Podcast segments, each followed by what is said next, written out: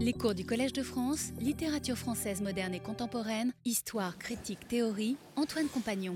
Mesdames, Messieurs, chers amis, chers amis, je suis heureux de vous retrouver après une année d'absence. Je voudrais d'abord vous dire tous mes voeux pour 2016. J'espère que ce sera une meilleure année que 2015. Pour moi, ce sera une meilleure année puisque je vous verrai et que je la passerai euh, en partie avec vous. Je ne sais pas si je vous ai manqué, mais vous m'avez manqué. Euh, vous m'avez manqué par votre, attention, votre écoute et la stimulation que cela représente. Certains se sont inquiétés que je ne revienne pas après cette pause et se sont manifestés auprès de moi. Mais après huit années d'enseignement, euh, j'avais droit à un congé. J'avais fait huit années d'enseignement sur des sujets toujours différents, hein, de Proust, Baudelaire, Montaigne, Stendhal, l'année 1966, la littérature de la guerre, et, j'avais droit à une relâche que j'avais même retardée, puisque j'avais voulu faire cours sur Proust en 1913 et sur la guerre, euh, sur Proust en 2013 et sur la guerre en 2014.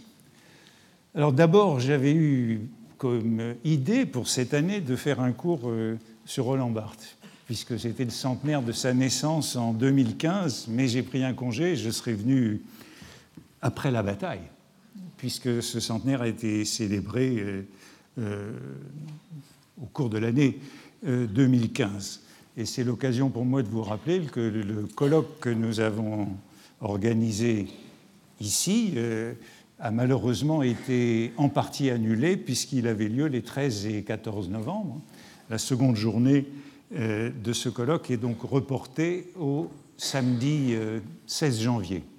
Vous n'aurez pas de cours sur Barthes, mais vous pouvez venir à la seconde journée du colloque le 16 janvier.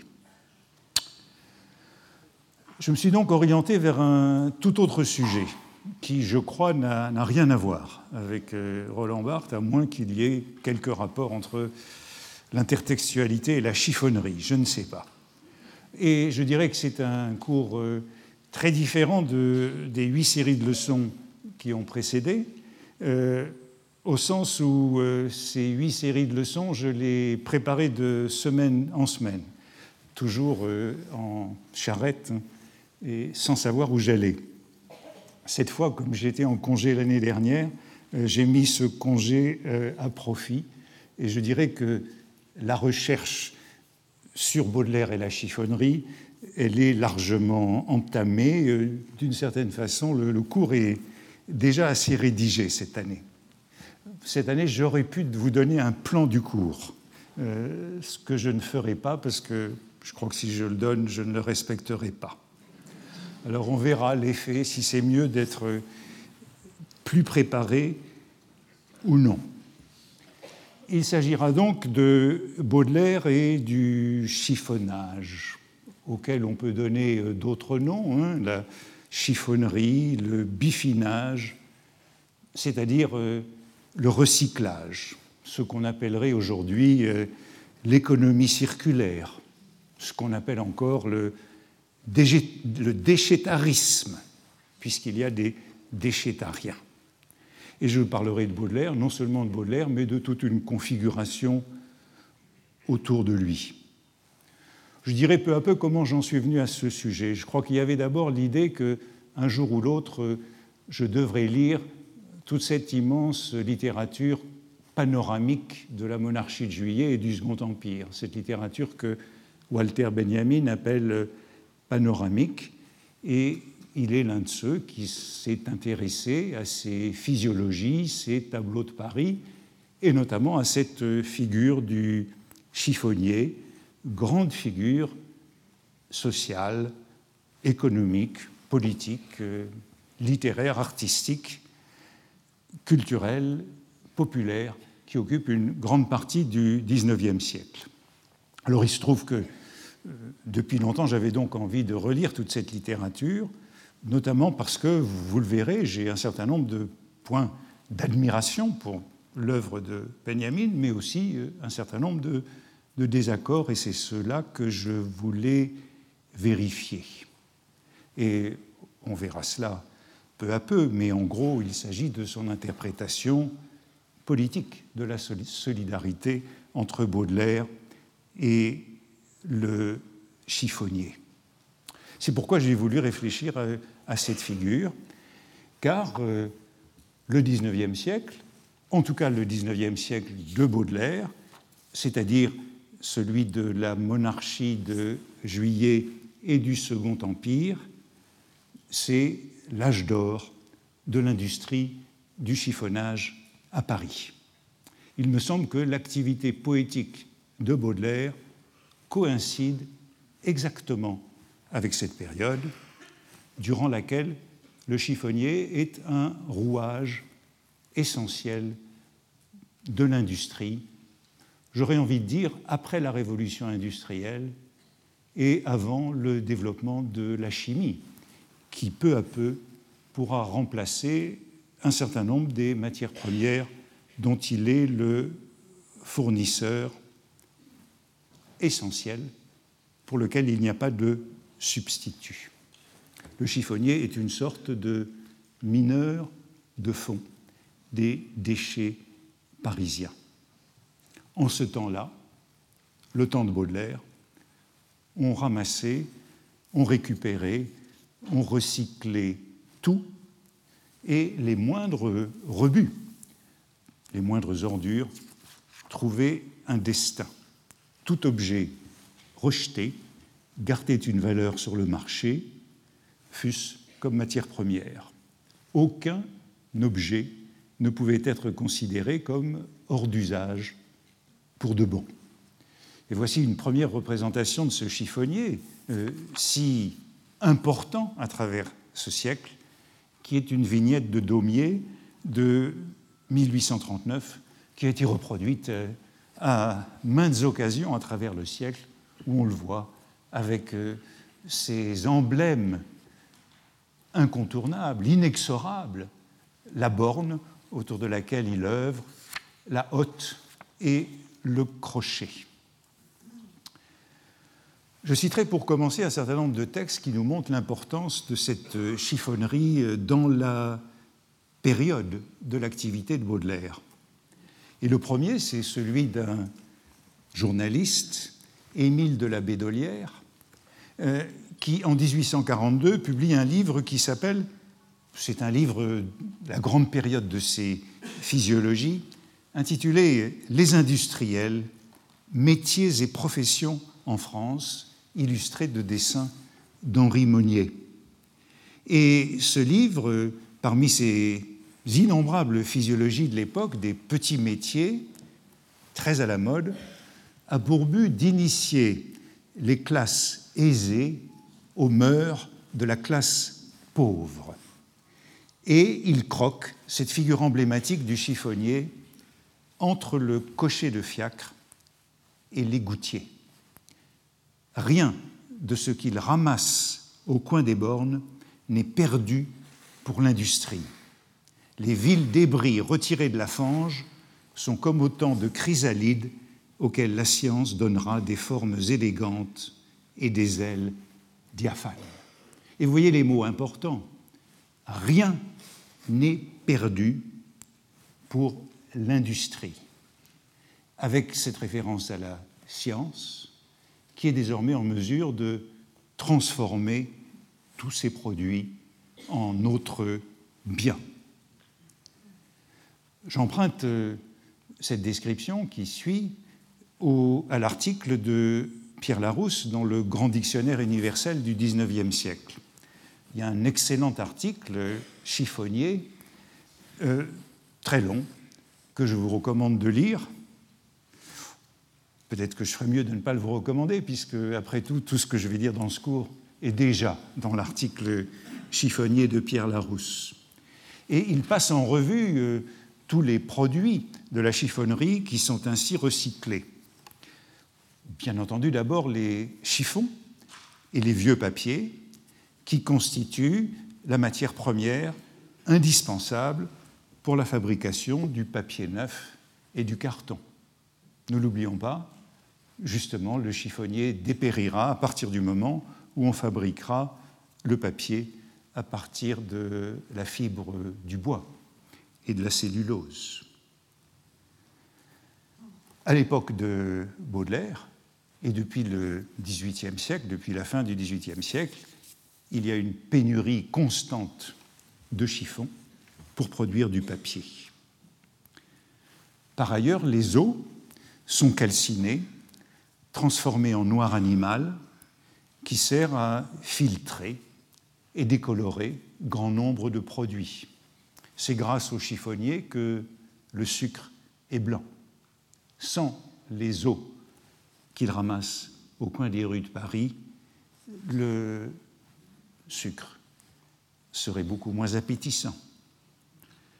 Par ailleurs, euh, avec le sucre, avec les eaux, on produit, on extrait du phosphore qui sert à la confection des allumettes. On n'aurait pas d'allumettes sans le chiffonnier. Le verre cassé est refondu, les clous rejoignent la ferraille, les chiens et les chats morts sont dépouillés et leur peau sert à se vêtir, les vieilles chaussures donnent l'âme des souliers neufs, les cheveux reparaissent en tresses et chignons sur, dit Pierre Larousse, les têtes des élégantes. Tout est donc réutilisé. Dans le fameux Paris Guide de 1867, qui est publié à l'occasion de l'exposition universelle et qui contient une introduction de Victor Hugo, alors en exil à Guernesey. Il y a un article très important qui porte plus ou moins le même titre que le livre de l'abbé Dolière, Les petites industries. C'est toujours sous le nom d'industrie et d'industriel qu'on s'intéresse à la chiffonnerie qui n'est donc pas du tout marginal dans euh, l'économie et dans la société. Et cet article sur les petites industries est confié à Edmond Texier. C'est un nom que nous reverrons souvent, c'est un expert en la matière, puisqu'il est l'auteur, dans les débuts du Second Empire, en 1852-1853, d'un des plus remarquables tableaux de Paris un grand tableau de Paris très illustré par Daumier, Gavarni, etc. Tableau de Paris dans lequel il y a une monographie du chiffonnier à laquelle j'aurai l'occasion de revenir parce qu'elle est très importante. Et dans ce Paris guide, Texier joue sur le double sens du chiffon. Les chiffons, ce sont à la fois les objets de la coquetterie féminine, mais ce sont aussi euh, les morceaux de vieux linge indispensables pour la production du papier. Et euh, voici ce qu'il écrit. Quoique le chiffonnier ait été tant de fois décrit, et nous verrons que les monographies du chiffonnier pullulent sous la monarchie de Juillet et le Second Empire, il m'est impossible de le passer tout à fait sous silence. Paris est la ville par excellence du chiffon, c'est-à-dire de tout et de rien. Le chiffon, c'est la bimbloterie et en même temps, c'est l'essentiel. Que de choses perdues dans la journée et qui se retrouvent la nuit au bout du crochet. Le chiffonnier est essentiellement éclectique. Il ramasse tout ce qui s'offre chiffon, papier, savate, vieux gants, verre de vitre, jouets brisés, tessons de bouteilles. Toujours plus ou moins la même liste. Les choux et les raves de la grande ville, ce qu'il a dans sa voiture, sa hotte, il ne s'en inquiète pas, c'est le trieur, encore un petit industriel que cela regarde. Le trieur, ainsi que son nom l'indique, est chargé du classement de tous ces détritus. Il met de l'ordre dans ce chaos d'ordures. Il sépare le bon grain de l'ivraie, le bon grain. Et nous avons ici la première opposition tout à fait fondamentale que nous verrons souvent entre le coureur, le chiffonnier qui court les rues avec sa hotte et son crochet, et le trieur à qui il revend ses matériaux. Et vous voyez cette allusion à Paris, capitale de la chiffonnerie. Si le chiffonnage est sans doute aussi vieux que le monde, les conditions du métier ont profondément changé au début du XIXe siècle je le signalais, avec la révolution industrielle, puisque les chiffonniers, durant euh, quelques générations, approvisionnent alors diverses fabrications en matières premières irremplaçables. Par exemple, je le disais, la papeterie, laquelle souffre de pénurie de chiffons, la sucrerie, l'allumetterie, la boutonnerie, la perruquerie, etc. L'activité des chiffonniers devient de ce fait, pendant quelques générations, assez rémunératrice pour que l'on puisse non seulement en vivre, beaucoup mieux que les ouvriers, mais avec de l'ambition, y faire fortune. Comme le précise encore Texier dans ce même article, la chiffonnerie n'est plus une petite industrie, mais un commerce lucratif. Le chiffonnier qui porte la hotte est toujours misérable, le chiffonnier patron, le singe, est souvent millionnaire. N'oublions pas non plus la contribution du chiffonnage au nettoiement urbain, qui est également essentiel durant cette période. Le chiffonnier, euh, je cite ici euh, Sabine Barle, qui nous parlera tout à l'heure et qui est l'auteur du grand livre sur l'industrie des déchets en France, qui appelle le chiffonnier un acteur indispensable de l'industrialisation urbaine. Du coup, un auxiliaire de plus en plus contrôlé par les autorités, et notamment par la police, au fur et à mesure que la ville s'organise. Et je dirais que c'est ainsi qu'il est devenu une figure omniprésente de la vie parisienne au XIXe siècle, une personnalité remarquable, non seulement dans l'économie, mais aussi dans la culture, dans l'art, dans la littérature contemporaine. Je cite Pierre Larousse dans ce remarquable article que vous pourrez lire euh, sur Gallica, le site de la Bibliothèque nationale. Tout se recueille, tout se recueille. Et la formule est toujours celle-là dans tous les textes sur la chiffonnerie, tout se recueille, rien ne se perd. Tout se recueille jusqu'aux boîtes à sardines, vidées et défoncées. Les boîtes à sardines sont dans tous les articles sur la chiffonnerie, qui, livrées à des mains habiles, se transforment en jouets d'enfants. Petites trompettes, soldats découpés, ménages lilliputiens, etc.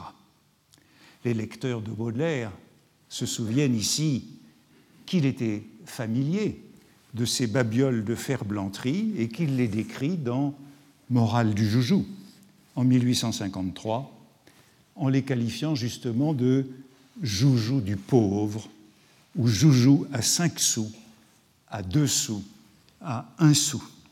Et Baudelaire, dans Morale du joujou, fait un calcul économique, l'économie du joujou avec les boîtes de sardines, puisque, dit-il, pour le fabricant, le problème consiste à construire une image aussi approximative que possible, avec des éléments aussi simples, aussi peu coûteux que possible. Et rien n'est meilleur marché que les résidus des boîtes de sardines.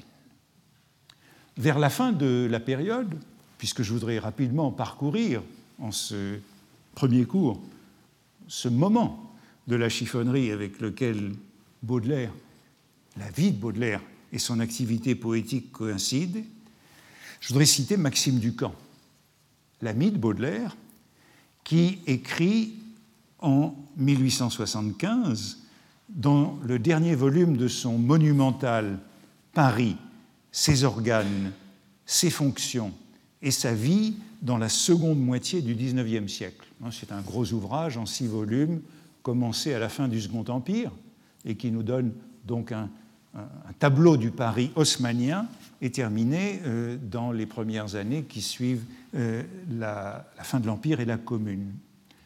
Tout se vend à Paris. Toujours la même formule. Tout se vend, tout se vend. Rien n'est à l'abri de ce cycle euh, des déchets, car tout s'achète.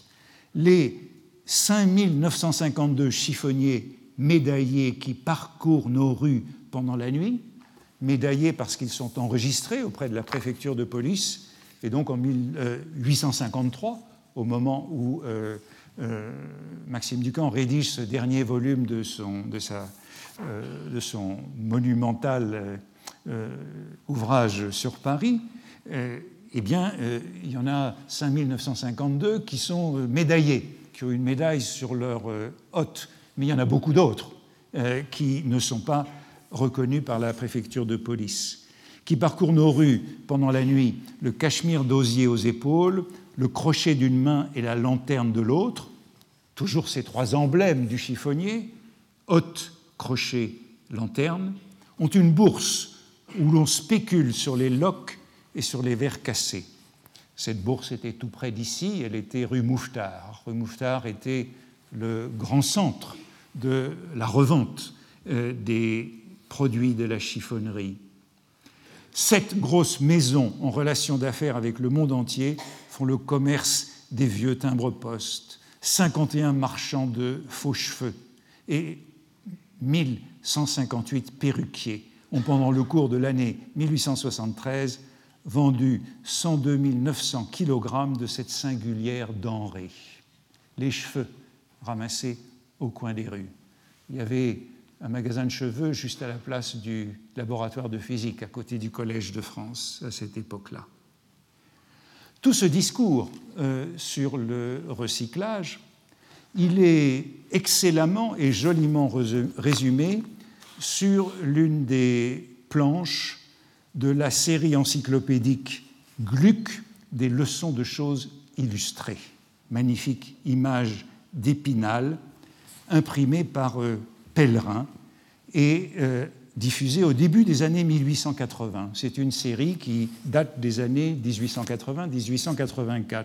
Et au fond, vous n'avez pas besoin de lire euh, l'article de Pierre Larousse dans son grand dictionnaire, puisque cette planche euh, d'Épinal résume l'article de Pierre Larousse. Et vous la trouverez, elle aussi, sur Gallica. Je vous montre une réimpression de 1905 parce qu'elle est de meilleure qualité mais vous voyez, je pense, le titre, Rien ne meurt sur la terre, tout se transforme. C'est ça qui résume l'économie de la chiffonnerie. Et euh, ce Pierre Larousse est mis à la portée des enfants. Et voici l'agrandissement de la première image. Comme vous le voyez, c'est le chiffonnier qui est euh, le pilier de cette économie circulaire, avec cette légende des quelques chiffonniers dans les rues de Paris la nuit, rien ne meurt complètement, une petite atténuation sur la terre, tout se transforme. Demandez plutôt aux chiffonniers ces philosophes de la borne. On aura à revenir sur cette association du chiffonnier et du philosophe abondamment. Ils le savent mieux que personne, avec tout ce que nous jetons comme inutile chaque jour, ils se font, eux, 5 ou 6 francs de rente chaque nuit. Et ils sont plusieurs milliers, 6 000 selon euh, euh, Maxime Ducamp enregistré, et ils gagnent donc beaucoup plus que les ouvriers. Euh, je vous invite à regarder l'ensemble de cette planche d'Épinal, puisqu'elle est magnifique et que nous retrouvons détaillée tous les éléments de Pierre Larousse, par exemple les jouets, les jouets qui cette fois-ci sont faits, la ville de Paris entretient un immense atelier de menuiserie où l'on fabrique 50 000 cercueils par an. Savez-vous à quoi servent les bouts de cercueils qui tombent en renure dans la fabrication? Ils servent à faire des polichinelles, des guignols et des joujoux pour le jour de l'an. Ah, on le voit, tout se transforme. Non seulement les boîtes de sardines, mais les rognures de cercueil. Et euh, voici euh, l'écarissage des chevaux. Pauvre vieux cheval, où vas-tu À l'abattoir? On attend, le bourrelier attend ton crin, le fabricant de colle attend ta carcasse, le fabricant de beurre attend ta graisse, si tu en as encore, le tabletier attend les os pour en faire des manches de couteau, avec ton sang on clarifiera le sucre, va, va, pauvre cheval, la société t'attend. Et pour finir, c'est l'une des dernières images, c'est Waterloo. Dieu, quelle belle et riche campagne, quelle terre féconde. Où donc sommes-nous et quel est le cultivateur habile de ces champs merveilleux? Nous sommes à Waterloo. Sous cette terre, on pourrit trente mille cadavres de glorieux vaincus qui se sont transformés en luxuriantes moissons. Rien ne s'est perdu. Voici, en somme, résumé toute la partie des Misérables de Hugo sur euh, Waterloo. Hugo, chez qui on trouvera, et on aura l'occasion d'y revenir, une sorte euh, d'évangile du déchétarisme. Euh,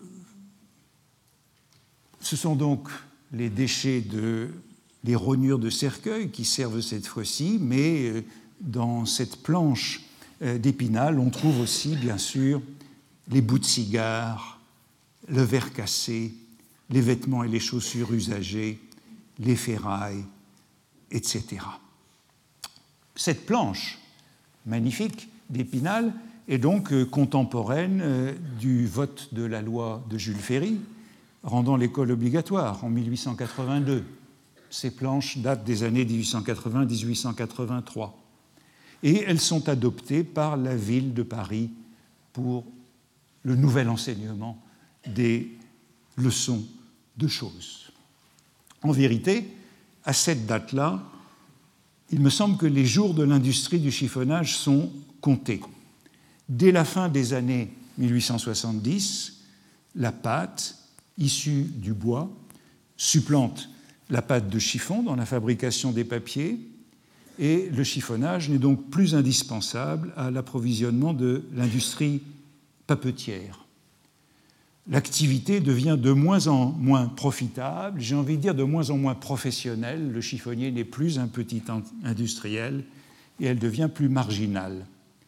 Et c'est le moment où la collecte des ordures ménagères peut être organisée et réglementée différemment, puisqu'on a moins besoin du chiffonnier, suivant un modèle plus hygiénique par les arrêtés pris par le préfet de la Seine, Eugène Poubelle, en 1883 et 1884, et c'est le moment de l'invention du bac éponyme.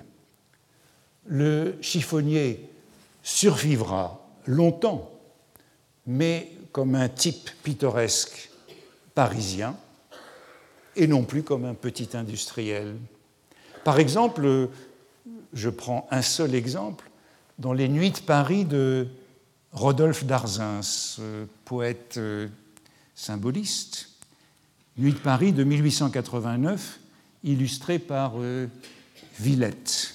Et on voit déjà en 1889 une représentation du chiffonnier qui ressemble plus à un titi parisien qu'au chiffonnier traditionnel, comme nous en verrons beaucoup de la monarchie de Juillet et du Second Empire. Et Villette, avec Darzins, est l'un des premiers à montrer une poubelle dans son petit chapitre sur le chiffonnier qu'on raconte dans les nuits de Paris. Voici euh, la poubelle avec euh, le nom qui est inscrit sur elle. Et on peut s'intéresser aux objets qui en dépassent. Hein. Euh, Barzins nous dit qu'il a rencontré dans ses nuits de Paris l'éternel Biffin. Le Biffin, c'est le chiffonnier, avant d'être le fantassin. L'éternel Biffin qui va, armé de son crochet inexorable, de sa lanterne, la haute sur le dos, hein, le voici, fouillant dans les boîtes à ordures où finissent aujourd'hui les royautés, les richesses et les amours. Et vous voyez dépasser de cette boîte à ordures une couronne, des cœurs, un cupidon, et me semble-t-il un tambourin avec des grelots, ce qui représente une association que nous aurons souvent l'occasion de rencontrer entre le roi et le chiffonnier, le haut et le bas, le cycle des extrêmes. Mais à cette date, l'assise économique et sociale du métier est en train de s'évanouir. Voilà esquissé à très grands traits pour commencer cette euh, épopée du chiffonnage. Elle commence à la fin du XVIIIe siècle et j'aurai l'occasion de citer à différentes reprises Mercier ou Rétif de la Bretonne, qui font une place au chiffonnier. Elle commence quand les besoins de l'industrie papetière deviennent de plus en plus pressants. Le développement de la chiffonnerie, dans les périodes qui suivent et sous les régimes qui suivent, est soumis aux vicissitudes de la liberté de la presse sous les régimes successifs. On a plus ou moins besoin de papier selon que la presse est plus ou moins libre, sous l'Empire comme sous la Restauration. Mais c'est le moment où le chiffonnier devient justement un personnage important. Enfin, euh, le chiffonnier triomphe avec les progrès de la lecture et de l'instruction sous la monarchie de Juillet et le Second Empire, pendant lequel il y a une constante demande de, papier.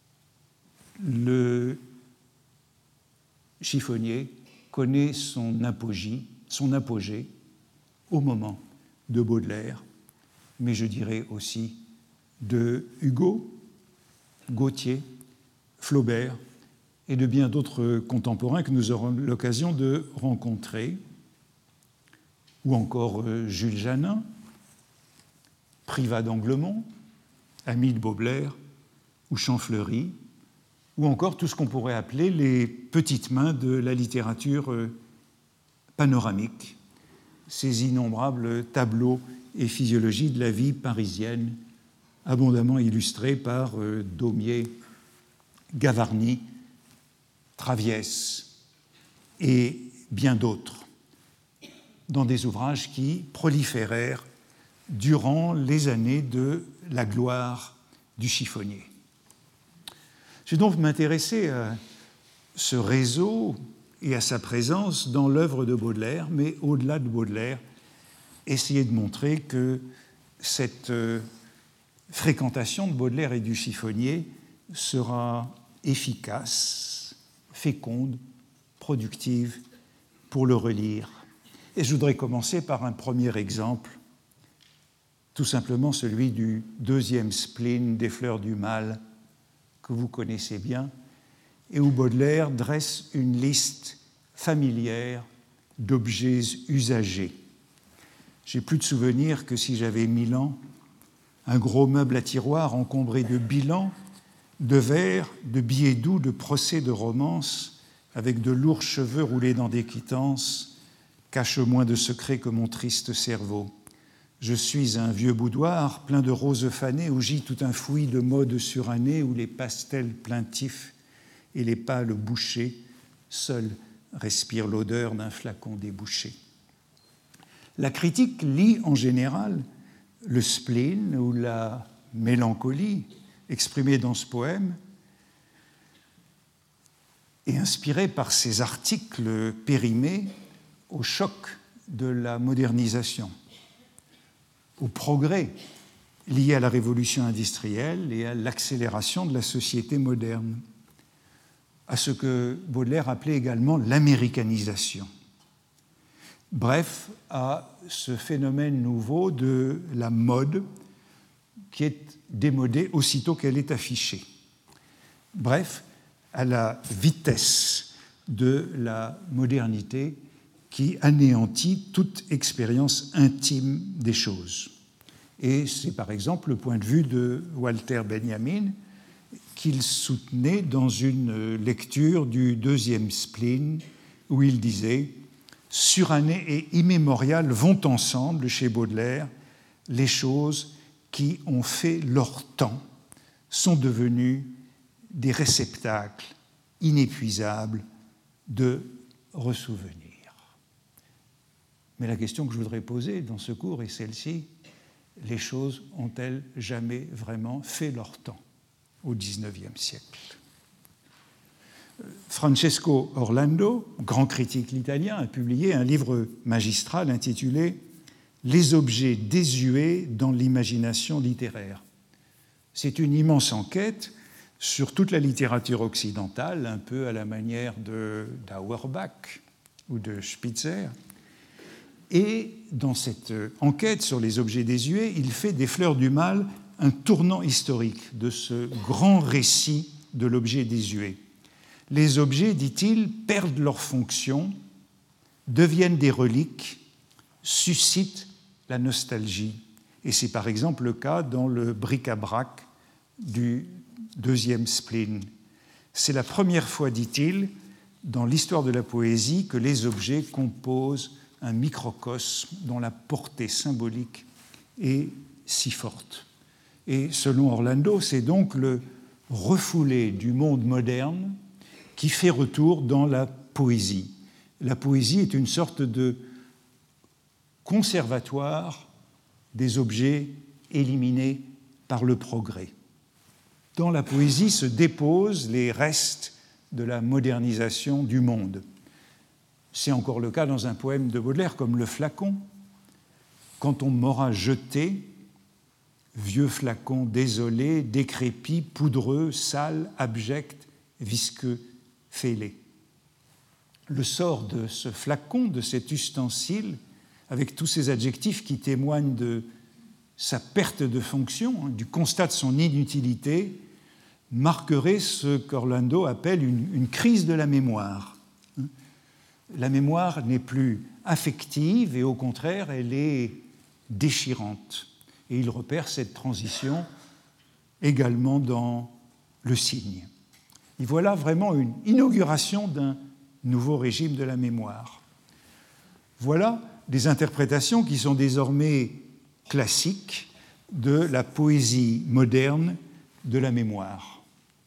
Je crois qu'on ne peut pas contester leur validité et leur légitimité. Elles sont fondées sur la définition d'un monde nouveau qui est caractérisé par l'obsolescence immédiate des choses. Ce n'est pas encore le règle de ce qu'on appelle beaucoup aujourd'hui la destruction créatrice, en reprenant l'expression de l'économiste Schumpeter, mais c'est l'amorce de cela. Et cette analyse est justifiée par la passion de Baudelaire pour la modernité comme beauté éternelle à extraire des modes fugitives.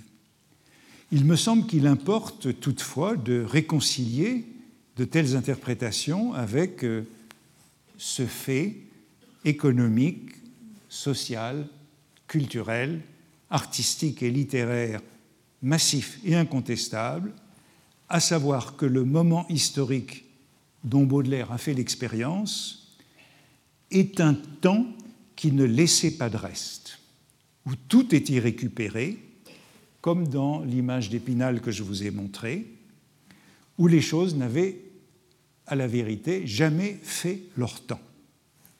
Pensez à ces matériaux du deuxième spleen, bilan, vers, billets doux, procès et romance.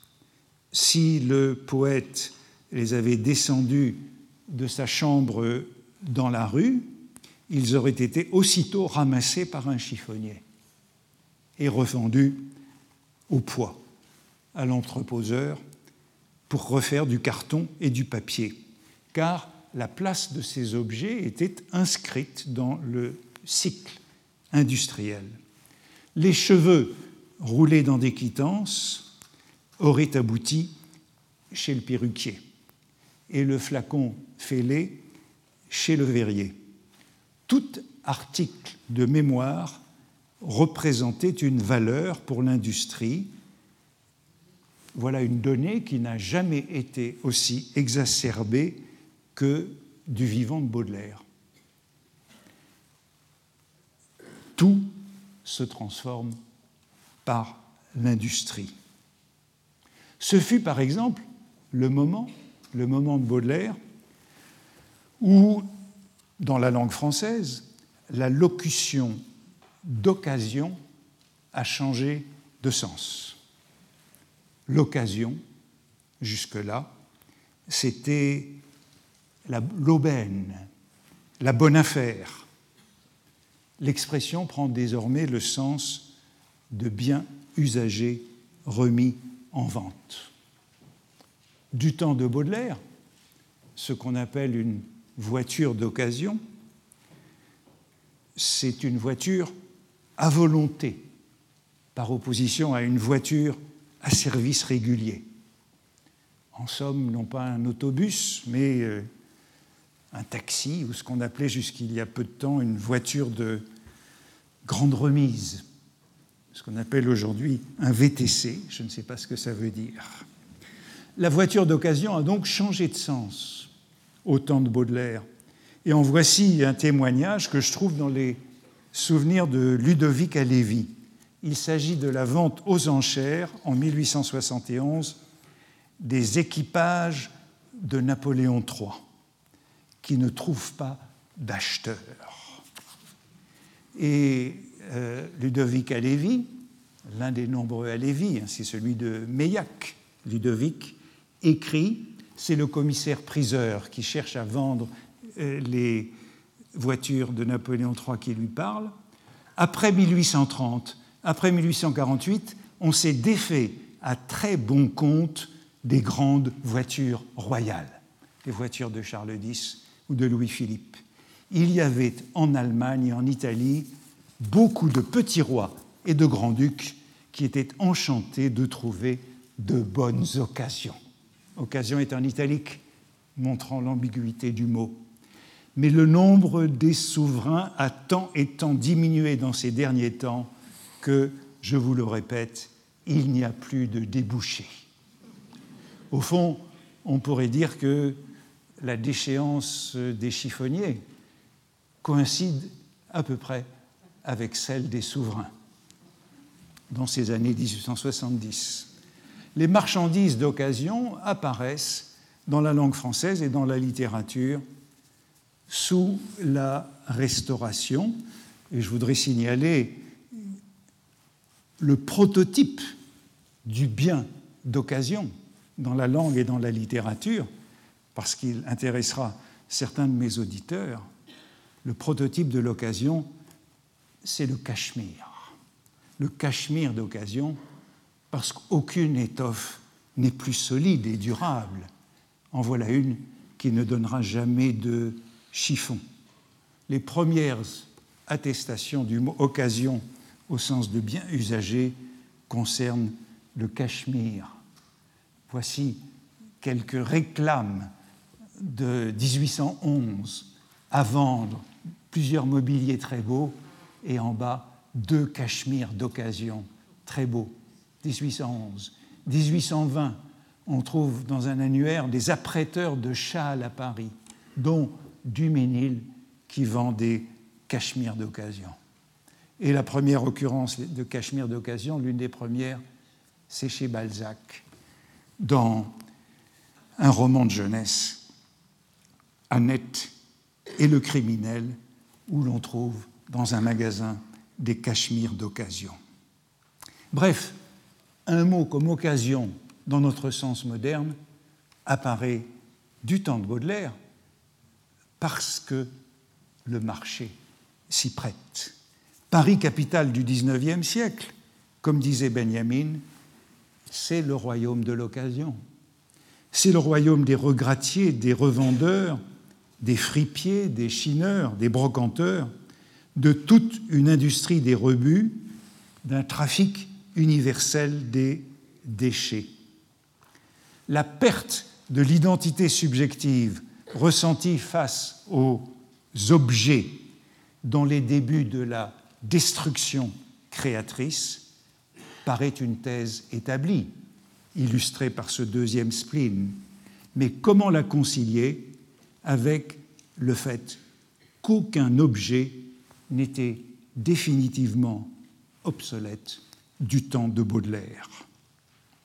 Ne devrait-on pas supposer que la déperdition mélancolique, l'inquiétude existentielle étaient encore amplifiées et le spleen, pour ainsi dire, superlatif, du fait de ce chiffonnage généralisé, de ce recyclage à 100% des rebuts durant une période où tout avait son prix, y compris le corps humain.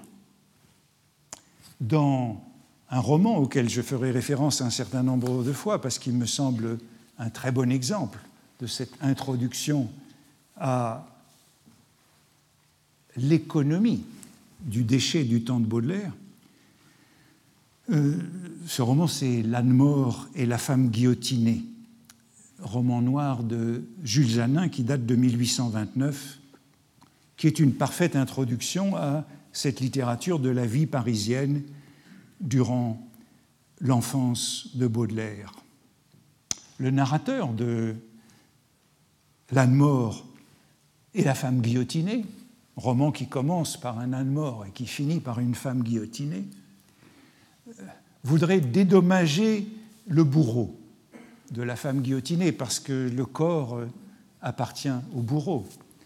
Et donc euh, le narrateur rachète le corps au bourreau afin de donner à la jeune paysanne innocente dont il a suivi les étapes de la déchéance parisienne jusqu'à la prostitution et au chiffonnage, activités qui sont très voisines toujours.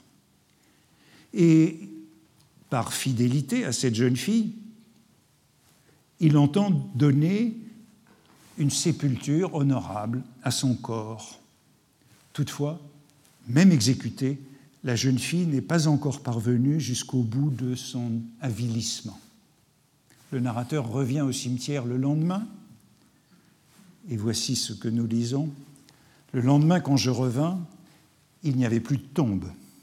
On avait volé le cadavre pour l'école de médecine. Les femmes de l'endroit avaient pris le linceul pour s'en servir à leur usage. Je compris alors que s'il en eût été autrement, cette destinée de malheur n'eût pas été entièrement accomplie. Passage qui nous prouve bien combien, à la bourse du rebut, rien n'est dénué de valeur et le trafic de cadavres satisfait à la demande des salles de dissection du quartier latin. Ce qui est l'occasion de vous rappeler que l'une des principales salles de dissection de Paris à l'époque était devant le portail du Collège de France, à la place de la statue de Claude Bernard, que j'ai retrouvée dans cette euh, gravure où vous voyez le portail du Collège de France, vu depuis la cour avec son fronton, et juste devant, à la place de la statue, cette ancienne tour médiévale de Saint-Jean de Latran, hein, toujours la rue de Latran, qui était la tour où Bichat faisait ses dissections. Euh, vous voyez que tout se vend, et l'on sait combien ce roman de Janin Baudelaire euh, s'en souviendra toujours jusqu'à la fin de sa vie, puisqu'il le cite encore euh, dans cette lettre à Jules Janin, non publiée de 1865, où il souligne que Janin n'a pas été fidèle à l'ironie de ce premier roman. Bref, les objets pouvaient passer de mode, les robes, en tout cas pas les cachemires, tout se revendait, vieux papier, flacons fêlés, bouchons. Il n'y avait pas à proprement parler d'objets désuets au XIXe siècle. Souvenons-nous ici de l'étymologie de désuet, qui vient du verbe desuesquere, dérivé de suesquere, c'est-à-dire suum facere, faire sien, faire sien tout objet peut être fait sien. Il n'est donc pas erroné de lier la mélancolie de Baudelaire aux objets démodés. Mais cette, cette mélancolie n'est-elle pas encore exacerbée par le fait que ces objets démodés ont toujours une valeur de réemploi? Walter Benjamin a le mérite d'avoir souligné l'importance du chiffonnier pour Baudelaire. Baudelaire, dit-il, se reconnaît dans le chiffonnier. Et notamment, il pense au vin des chiffonniers. Mais il me semble que si l'on s'intéresse aux détails de, des résurgences de la chiffonnerie dans l'œuvre de Baudelaire, il devient beaucoup plus difficile de dire qu'en raison de cette identification au chiffonnier, Baudelaire est solidaire des prolétaires. Parce que je ne suis pas sûr, d'une part, que le chiffonnier soit un prolétaire, mais peut-être plutôt un petit industriel. Et d'autre part, parce que nous verrons beaucoup d'autres résurgences qui ne soutiennent pas cette thèse. En vérité, il me semble que l'industrie du rebut, ou le rebut du point de vue de l'industrie, n'a pas véritablement été pris au sérieux jusqu'ici dans l'œuvre de Baudelaire, et je voudrais donc explorer ce qu'on pourrait appeler le, système de la chiffonnerie dans les fleurs du mal, chez Baudelaire et autour de Baudelaire, pour l'éclairer, c'est-à-dire les résurgences du lexique, la dissémination du paradigme, l'essaimage, le réseau essaimé de la chiffonnerie un peu partout dans les poèmes et dans l'œuvre en prose et autour de Baudelaire, à commencer par le deuxième spleen que je viens de commenter. Après tout, un chiffonnier, suivant les dictionnaires du temps, c'est non seulement l'homme qui ramasse de vieux chiffons et d'autres objets usagés dans les rues, mais c'est aussi et d'abord un meuble à tiroir où les femmes serrent leurs chiffons, travaux d'aiguille, papier et bijoux. C'est rien, comme disait Texier, qui font le tout de Paris. Or, le jeu entre les deux sens du chiffonnier, le meuble et l'homme, est assez répandu. Je le trouve par exemple dans un livre auquel je me référerai assez souvent parce qu'il est très important dans cette réflexion sur la chiffonnerie, c'est L'ermite de la chaussée d'Antin d'Étienne de Jouy. Étienne de Jouy est un personnage très intéressant puisqu'il est en somme le relais entre les premiers tableaux de Paris de la fin de l'Ancien Régime, Louis-Sébastien Mercier et Rétif de la Bretonne, et les tableaux de Paris et les physiologies de la monarchie de Juillet et du Second Empire. Et son œuvre, donc, l'ermite de la chaussée d'Antin, c'est un feuilleton d'un flâneur parisien sous l'Empire et la Restauration. Et voici l'une de ses chroniques de 1811, intitulée le 8 novembre 1811, Recherche sur l'album ou sur le chiffonnier sentimental. Il décrit une mode nouvelle qui vient d'Angleterre. Cette mode, c'est celle qui est lancée par les femmes qui collectionnent les souvenirs de leurs amis et de leurs amis, les petits dons que leur font leurs rencontres de voyage et qui leur constituent un trésor de reliques qu'Étienne de Jouy appelle un temple de l'amitié ou une chapelle des souvenirs s'il s'agit d'un boudoir retiré. Mais le plus souvent, dit-il, c'est un meuble, parce qu'on n'a pas de quoi consacrer un boudoir aux souvenirs de ses amis et de ses amis. Et si c'est un meuble précieux, ce qui correspond à l'usage le plus commun, ce meuble, dit-il, prend le nom générique de chiffonnier sentimental. Expression très intéressante, où l'adjectif sentimental est sans doute emprunté euh, à l'anglais, puisque la mode vient d'Angleterre. euh, un petit peu comme dans le Sentimental Journey de Lawrence Stern à la fin du XVIIIe siècle, et sur le modèle de ce que l'on appelait l'album sentimental. Et voilà pourquoi cela prend place dans un chapitre sur l'album et le chiffonnier sentimental. L'album, euh, c'est ce livre blanc euh, à la mode de la fin du XVIIIe siècle euh, que possèdent les femmes et où elles demandent à leurs amis et leurs amis dans les soirées, à Londres puis à Paris, d'écrire leur nom et d'inscrire une pensée, un sentiment. Le sentiment, c'est au sens d'une opinion, d'un avis, d'une pensée.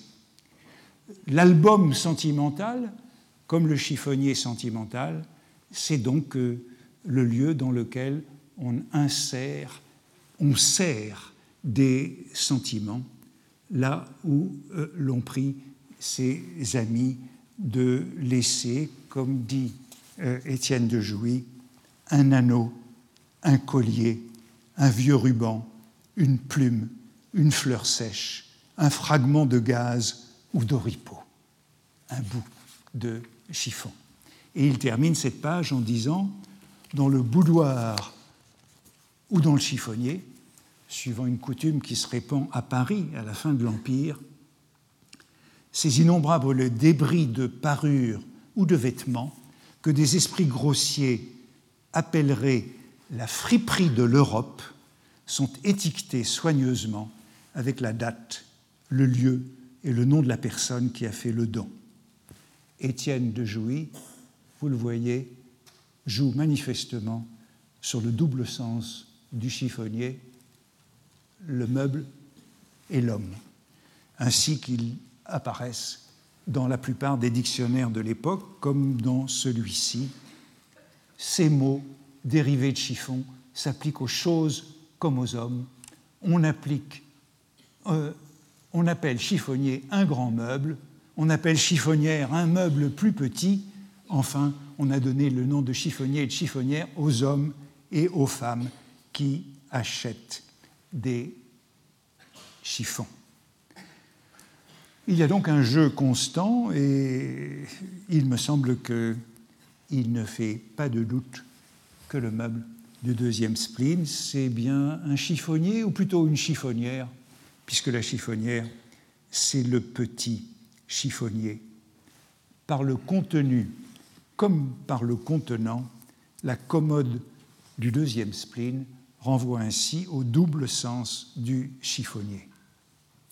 Le, chiffonnage est en vérité très présent chez Baudelaire, ou la chiffre, comme l'appelle par exemple Privat d'Anglemont, pilier du quartier latin et ami de Baudelaire, qui, euh, dans l'une de ses physiologies du chiffonnier les mieux informées de la période, résume parfaitement le mythe du personnage en lui faisant dire c'est Privat d'Anglemont, nous aimons mieux chiffonner, vivre à notre guise, en liberté, au grand air, comme de vrais animaux que nous sommes. Le chiffonnier, c'est l'homme libre, modèle du petit entrepreneur, de l'auto-entrepreneur dans la steppe ou la jungle parisienne.